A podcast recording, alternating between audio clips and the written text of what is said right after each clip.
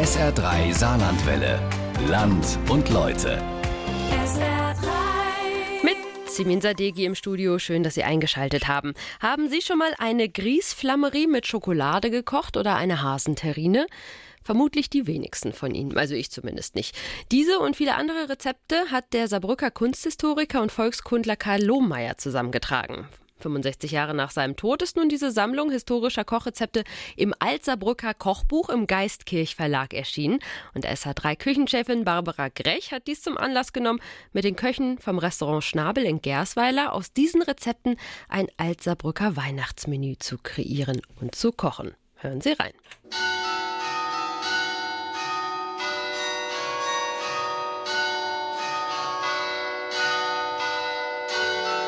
Es gibt wahrscheinlich keinen geeigneteren Ort für den Beginn unseres kulinarisch-kulturhistorischen Streifzugs durch die großbürgerliche Küche der Stadt Saarbrücken als das altehrwürdige Rathaus in St. Johann mit seinem Glockenspiel. Außer einer Küche natürlich. Also unser Weihnachtsmenü sieht folgendermaßen aus. Hasenpastete als Vorspeise. Das ist eher eine Mousse.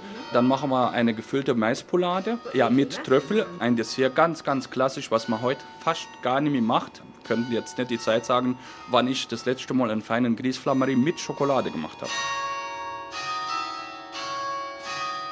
Das neogotische Prachtgebäude gegenüber der Johanneskirche jedenfalls steht für die Epoche, in der es sich eine großbürgerliche Oberschicht Ende des 19. Jahrhunderts hat gut gehen lassen und gut gehen lassen können. Damals war das Saargebiet ein pulsierender Wirtschaftsstandort. Die Reichen und Schönen legten Wert auf repräsentative Wohngebäude, ausreichend Hauspersonal, darunter natürlich auch eine Köchin und gutes Essen. Was da so in den Kasserolen, Tontöpfen und im Backofen schmorte? Das Alzerbrücker Kochbuch von Karl Lohmeier gibt Auskunft. Die Gerichte gehen zurück bis in die Fürstenzeit von dem Saarbrücker Schloss, als dort Wilhelm Heinrich residierte. Und Karl Lohmeier hat früh erkannt, dass es ein kleiner Kulturschatz ist. Seine Großmutter, die sich Demoiselle Wichelhaus nannte, hat ein kleines Rezeptbuch hinterlassen, alles handschriftlich mit der Feder geschrieben. Das landete in seinem privaten Fundus und hat ihn dort gefunden und hat gesehen, dass das Rezepte sind, die zurückgehen tatsächlich bis in die Fürstenzeit. Und hat er gesagt, es gilt im Prinzip, diesen kulinarischen Nachlass nachzuspüren und zu schauen, was es noch so in den Saarbrücker Familien gibt. So der Verleger Florian Brunner, in dessen Geistkirch Verlag das Alzerbrücker Kochbuch jetzt erstmals über ein halbes Jahrhundert später erschienen ist. Tatsächlich beginnt die Rezeptsammlung mit der Zubereitung einer fürstlichen Schweinepastete aus dem Saarbrücker Schloss. Das Rezept wimmelt nur so vor ungewöhnlichen Zutaten, zumindest im 18. Jahrhundert. Arak, sprich eine Art edler Rum, ist darin genauso zu finden wie Nägelchen, also Gewürznelken. Daneben 20 Lot Butter, was einem knappen Pfund entspricht, und mal ordentlich 5 Pfund Schweinekoteletts werden in dieser Pastete verarbeitet. Da war Schmalhans offensichtlich nicht Küchenmeister. Also ich hatte das ganz große Vergnügen bei Herrn Schnabel die fürstliche Schweinepastete vom Saarbrücker Schloss essen zu dürfen. Ich war überrascht. Sie hat durch den Essig, das wird mariniert, hat es einen leicht säuerlichen Geschmack. Ganz toll, wunderschön. Stellt man sich natürlich schon die Frage, wie kommt ein Rezept aus dem 18. Jahrhundert aus der Saarbrücker Schlossküche in die Rezeptsammlung der Familie Lohmeier? Man hat sich damals Rezepte weitergereicht mhm. die, unter den Familien. Da hat sich die Köchin der Kaufmannsfamilie so und so hat ihre Aufzeichnungen gemacht und hat es vielleicht der Brauereiswitwe weitergegeben und die Rezepte sind schon ein bisschen speziell. Das ist ganz nach Herzenslust gekocht. Ja. Die schmecken natürlich alle großartig, aber aus der heutigen Sicht ist das absolut unvernünftig. Ein Klassiker ist ein Kuchen dabei, der mit 18 Eiern zubereitet wird. Ja. Also grauselig. Das ist also vernünftige Küche ist es nicht, wobei es natürlich auch sehr schöne Gerichte gibt, die auch mal durchaus unvernünftig sein dürfen.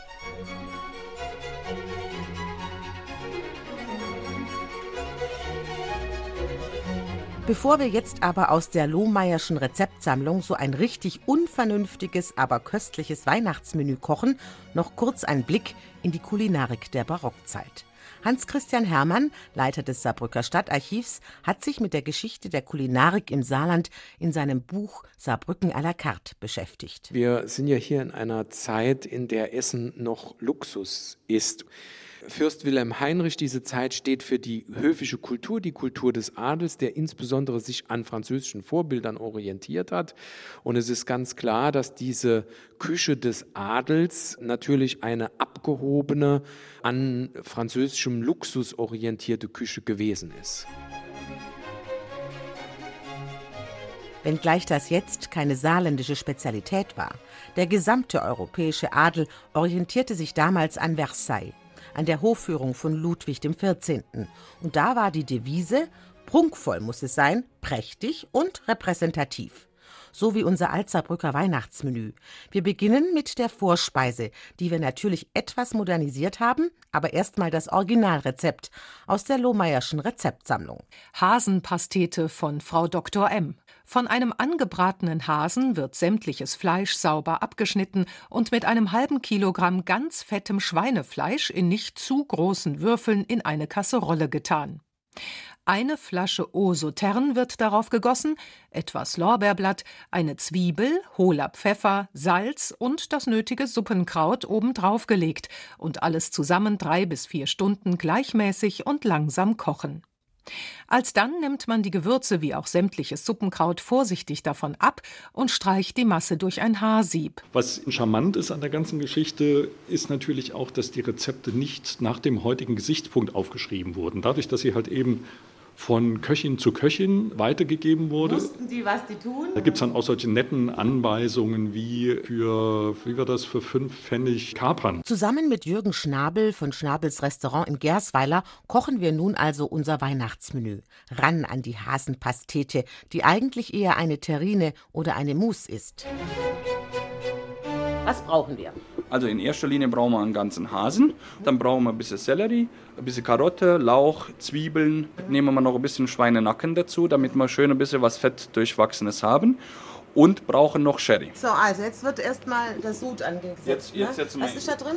Wasser mit Weißwein. So, und da kommt jetzt das Fleisch So, und jetzt würfeln wir das Fleisch ganz fein, damit wir keine zu lange Kochdauer haben. Die feine Mousse haben wir. Also Ding. sprich, es wird ein Teil des Hasens wird äh, vorab gekocht, Genau. püriert und der andere Teil des Hasens wird jetzt extra nochmal Richtig, gekocht. genau. So, und jetzt wird die Gelatine, die aufgelöste, einfach unter die Masse gehoben, ne? Genau. Ja. Dann ist sie fertig und dann äh, füllen wir sie in die vorbereitete Terrinenform äh, ein. Und dann soll sie in den Kühlschrank. Und dann kommt sie in den Kühlschrank, Wie lang? sagen wir mal vielleicht zwei Stunden, damit Okay. sie halt wirklich genug Zeit hat zum Festwerden. So, und wir sind jetzt mit der Vorspeise im Finale. Genau. Die Pâté oder die Mousse ist gut durchgekühlt jetzt. Genau, wie ne? wir gesagt haben, zwei Stunden und jetzt ist es schön Fest. schön fest. Wenn ich jetzt hier schon die Terrine vor mir habe, hat die Mariana uns noch schnell einen Mausöhrsalat gemacht mit einem Himbeerdressing. Jetzt klar, natürlich zu einer Hasenpastete, Mausöhrsalat, super. Eine köstliche Vorspeise, ungewöhnlich und edel, genau das Richtige für Weihnachten. Großbürgerliche Küche, die, wenn man über das nötige Kleingeld verfügte, nicht nur an Weihnachten auf den Tisch kam, so der Verleger Florian Brunner. In den gutbürgerlichen oder den industriellen Familien, da wurde ganz einfach etwas üppiger gekocht. Da waren die Gerichte durchaus erlesener, aber man hat auch sonntags ein bisschen besser gekocht. Da hat man sich mal ein Gulasch gegönnt oder eine Bœuf Bourguignon. Und ich könnte mir schon vorstellen, dass in diesen bürgerlichen Familien das auch ein fester Bestandteil war am familiären Leben, dass man sich auf dieses Essen freute. Gulasch oder Bœuf Bourguignon, davon konnte die Mehrheit der Saarländerinnen und Saarländer allerdings damals nur träumen. In den Kochtöpfen der überwiegenden Mehrheit landeten hauptsächlich Kartoffeln. Noch heute erzählen saarländische Küchenklassiker wie Dibbelabbes, Horische oder Gefilde davon, so Christian Hermann vom Stadtarchiv Saarbrücken. Also Kartoffel- und Mehlgerichte ist eine Möglichkeit, satt zu werden, die erschwinglich war, die bezahlbar ist. Fleisch war bis in die 60er Jahre ein Luxusgut. Das war etwas Besonderes, was es im frühen 20. Jahrhundert auch nur an Sonntagen für die breite Mehrheit der Bevölkerung gegeben hat. Und hinzu kommt natürlich, dass diese Mehl- und Kartoffelgerichte für Menschen, die hart körperlich arbeiten, ganz wichtig sind. Und deshalb wurden diese Gerichte vom preußischen Bergfiskus bzw. den königlich bayerischen Kohlebetrieben auch propagiert. In den Haushaltsschulen und Kochbüchern kamen so bayerische Knödel in Form von Horische oder Stracke ins Saarland, aus dem preußischen Rheinland der Dibbekuche, Reibekuchen, hier Schales oder Dibbelabbes genannt. Ein weiteres Grundnahrungsmittel für die Arbeiter in der Bergbau- und Stahlindustrie war flüssig. Bier. Und ähm, wenn man jetzt über die Ernährung der Industriearbeiter spricht, dann muss man ganz offen sagen, dass das Bier ein Grundnahrungsmittel für die Leute auf äh, der Grub und auf der Hütte gewesen sind. Das können Sie auch noch bis in die 1960er, 70er Jahre nachvollziehen. Da gibt es ganz viele Fotos auf denen Bergleute und Hüttenarbeiter Bier trinken und das in sehr, sehr großen Mengen. Wenn man auf der Hütte arbeitet und äh, man auf die Grube geht, auch sehr viel Durst bekommt, gerade etwa im Hüttenbereich. Allein diese enormen Temperaturen, was man da an Flüssigkeit rausschwitzt, das erklärt das so. Kurzum, der Speiseplan des gemeinen Volks im Saarland war weitaus weniger mundän als in den neogotischen Villen am Saarbrücker Staden auf den Punkt gebracht? Eine deftige, einfache, billige Küche und sehr viel Bier.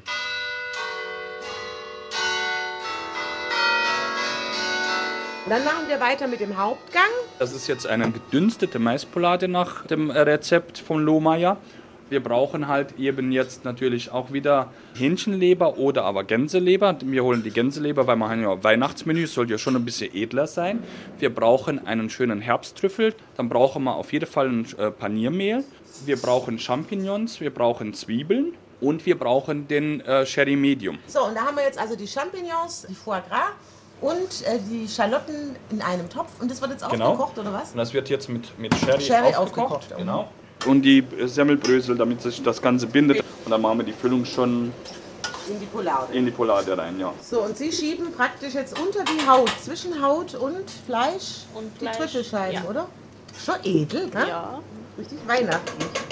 So, weiter geht's mit der Polade. Die kommt jetzt, jetzt in eine reine. Was genau. machen wir da rein? Jetzt machen wir einfach nur ein bisschen Öl, Öl. Mhm. und machen dann noch ein bisschen Wasser dazu. Und damit es auch schön knusprig mhm. wird, dann halt im Ofen. Und alles, was jetzt noch an Flüssigkeit im Ofen dann halt kommt, das tun wir dann immer wieder zwischendrin halt mit dem Löffel noch mal kurz übergießen. Ganz, ganz klassisch. Genau. Ne?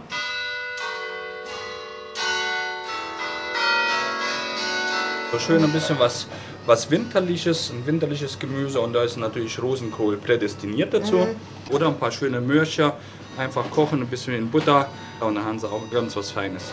Gut, vielen Dank. Ja. So richtig in Schwung kam die saarländische Gastronomie mit der Eisenbahn in der zweiten Hälfte des 19. Jahrhunderts. Rund um den Bahnhof von St. Johann siedelten sich Restaurants, Cafés und Hotels an. Restaurant Balkhausen, Mittagstisch von 12 bis 2 Uhr à la carte. Diner von einer Mark. Reichhaltige Abendkarte, Augustinerbräu und reine Weine. Saarbrücken war der Verkehrsbrückenkopf nach Frankreich, nach Paris. Hier konnte man schon einen Vorgeschmack auf das französische Savoir-vivre bekommen. Weinrestaurant ersten Ranges zum Bock St. Johann an der Saar, Bahnhofstraße 16. Déjeuner, Diner und Souper in und außer dem Hause. Täglich reichhaltige Morgen- und Abendplatten, nur französische Küche. Wenngleich das zu wilhelminischen Zeiten, als sich Frankreich und Deutschland feindlich gegenüberstanden, so eine Sache war. Der Lendenbraten wurde mit Bearner Tunke, aber nicht mit Sauce Bernays gereicht.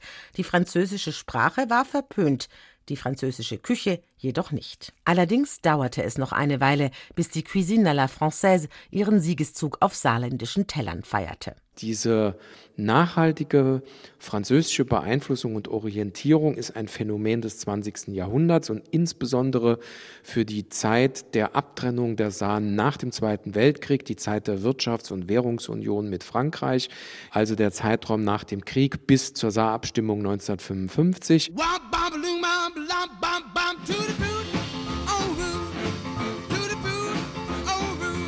Man muss sehen, dass in dieser Zeit die Generation der Jahrgänge 1925 bis 1935, also junge Männer und Frauen, die studieren etwa in Paris, Grenoble oder Bordeaux oder als kaufmännische Angestellte machen sie einen Stage in Frankreich, werden von der Firma nach Frankreich geschickt. Und da lernen sie natürlich in Frankreich selbst eine andere Küche und ein anderes Leben und sozusagen französische Kultur kennen.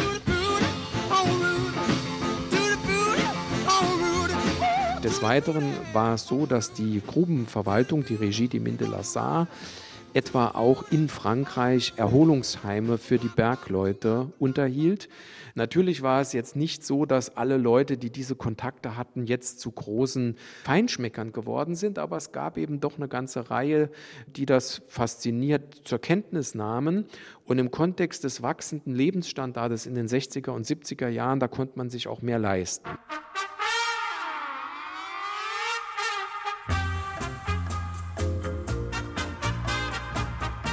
Edeka. Die ersten frischen bretonischen Poulets aus neuer Schlachtung Marke Galina und Melina. Schlagerpreis. 500 Gramm nur 290 Franken.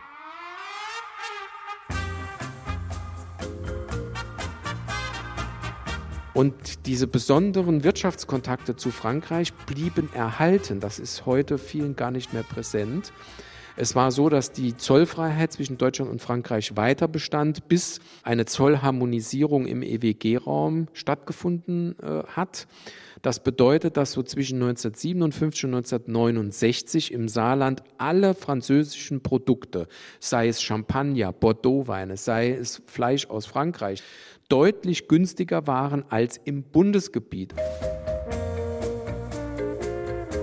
Wegen seiner Blume schätzen ihn Frauen besonders. Edeka Cognac, Fine Champagne, Fine Champagne Vieille, Cognac Dauphin.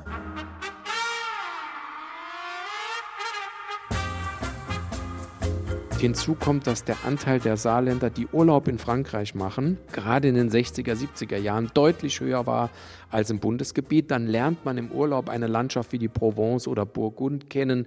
Man geht in Restaurants, man geht in Lebensmittelgeschäfte, man lernt neue Dinge kennen, man entdeckt etwas. Man entwickelt auch ein gewisses Wissen über französische Weine und französische Lebensmittel. Und da kommt hinzu, dass wegen dieses zollfreien Warenverkehrs im Saarland auch die französische Woche ausgerichtet worden ist ab 1960.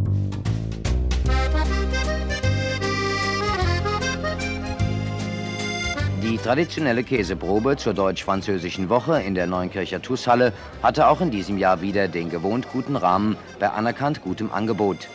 Junge Französinnen aus der lothringischen Nachbarschaft und junge Damen von der Neuenkircher Karnevalsgesellschaft Pletsch trugen ein paar hundert Flaschen französischer Weine ohne Rechnung auf.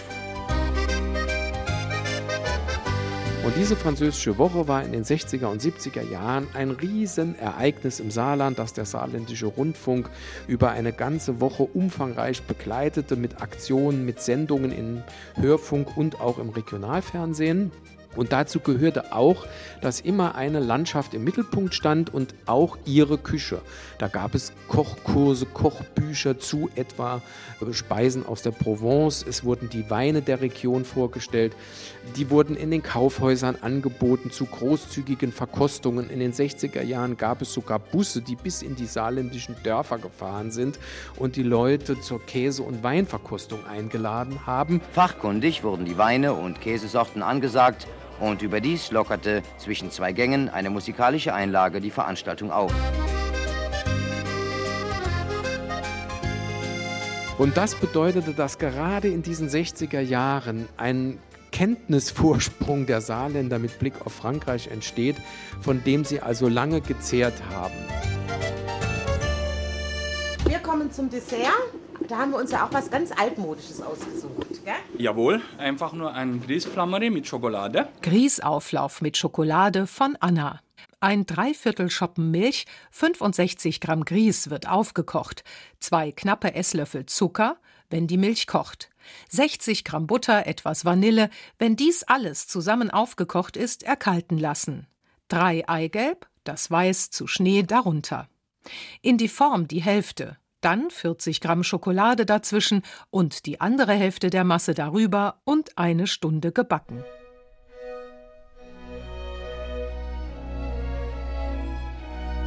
Die Anna war eine ganz vorzügliche alte Köchin in meiner Jugend, die bei meiner Mutter war und deren Eigenheiten man sich lange gefallen ließ, eben ihrer ganz besonderen Kochkunst wegen.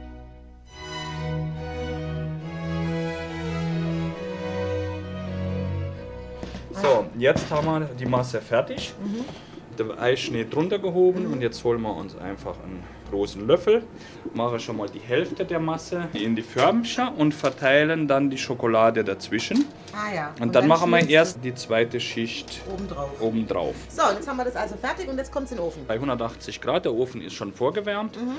schieben wir es rein für schätzungsweise sieben Minuten. Also nicht, nicht zu lange, lang. mhm. auf keinen Fall zu lang, sonst wird es hart.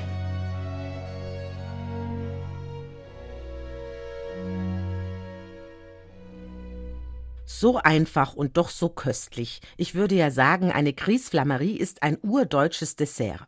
Leider in Vergessenheit geraten.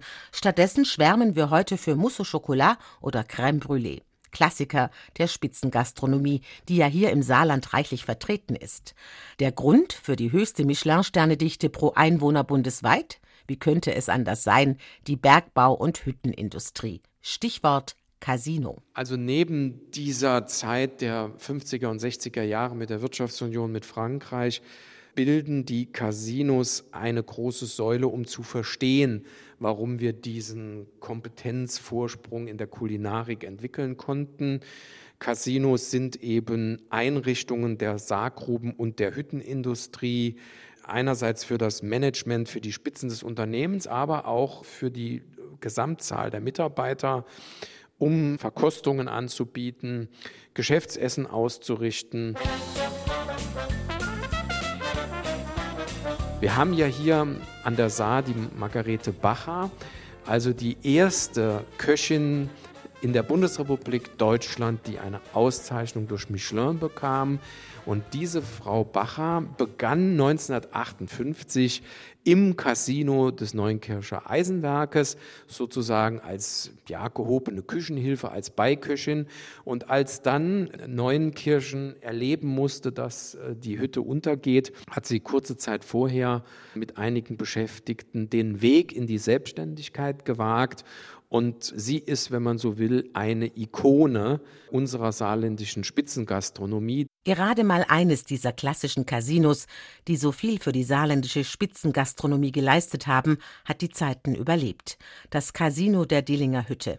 Ich war da einmal eingeladen. Toll. Ein edles Restaurant, damals noch mit dem diskreten Charme der 70er, inklusive Digestivwagen und einer erlesenen Speisekarte.